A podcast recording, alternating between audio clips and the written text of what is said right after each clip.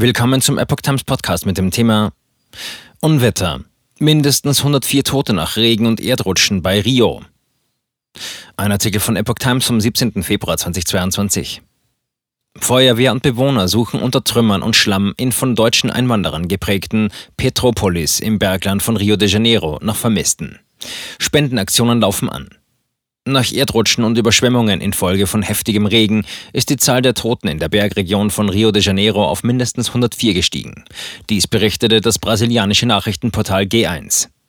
Demnach waren acht Kinder unter den Opfern. Die Zahl der Toten könne noch steigen, zitierte die Nachrichtenagentur Agência Brasil den Bürgermeister von Petropolis, Rubens Bomtempo. Schlimmster Regen seit 1932. Die Zahl der Verschütteten war zunächst nicht bekannt. Feuerwehr und Bewohner suchten nach ihnen unter Trümmern und Schlamm. Insgesamt 24 Personen wurden lebend gerettet. Mindestens 80 Häuser wurden von einer Schlammlawine erfasst. Mehr als 180 Bewohner von Risikogebieten wurden dem Zivilschutz zufolge in Schulen untergebracht. 372 Personen wurden obdachlos. Am Dienstag hatte es nach Angaben des Meteorologiesenders Klimatempo in sechs Stunden mehr geregnet, als für den gesamten Monat Februar erwartet war. Es war der schlimmste Regen in Petropolis seit 1932, sagte Gouverneur Claudio Castro laut der Mitteilung. Hänge rutschten ab, Autos wurden von den Wassermassen mitgerissen, Straßen waren blockiert. Es ist fast eine Kriegssituation, sagte Castro. Bei den Bergungs- und Aufräumarbeiten waren hunderte Feuerwehrleute und Polizisten im Einsatz. Unsere Aufgabe ist es nun, das Leben in der Stadt wieder in Gang zu bringen, sagte Gouverneur Castro.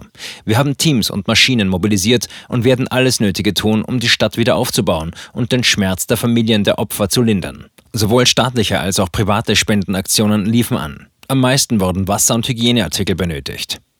Im Januar, Februar und März kommt es in Rio und der Region immer wieder zu heftigen Regenfällen.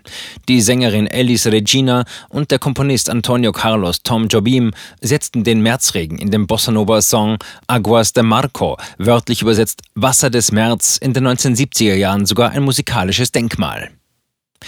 Illegaler Bau trotz Erdrutschgefahr.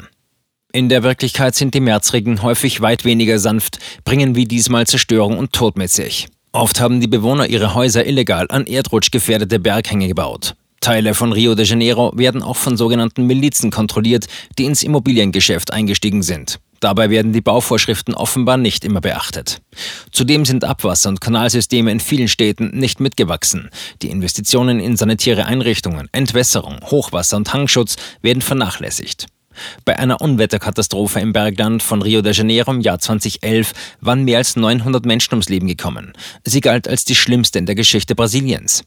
Davon war unter anderem auch Petropolis mit seinen rund 300.000 Einwohnern besonders betroffen.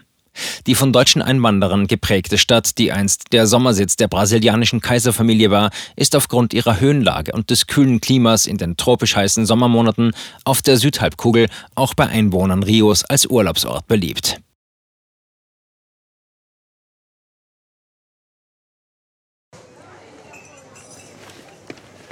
Bis Brot ich ess, das Lied ich sing. In Zeiten von Twitter und Facebook hat diese Redewendung aus der Zeit der Minnesänger neu an Bedeutung gewonnen. Bis Brot ich ess, das Lied ich sing bedeutet in der Medienwelt, dass Zeitungen die Interessen derer vertreten, die sie bezahlen. In Deutschland sind dies meist Parteien, Werbekunden oder Stiftungen einflussreicher Geldgeber. Die Epoch Times ist frei von allen solchen Einflüssen und steht allein in der Verantwortung derer, die sie finanziert, nämlich Ihnen, unseren Lesern. Die Epoch Times bietet Ihnen einen investigativen Journalismus, der Tatsachen aufdeckt und sich nicht von einer Agenda oder politischen Korrektheit einschränken lässt. Wenn auch Ihnen wirklich unabhängige und unzensierte Informationen wichtig sind, dann finden Sie diese in der neuen Wochenzeitung der Epoch Times. Zum Preis von nur einer Tasse Kaffee erhalten Sie nachhaltige Geistesnahrung für eine ganze Woche. Bestellen Sie die Epoch Times jetzt gratis drei Wochen lang zum Kennenlernen und lesen Sie den Unterschied.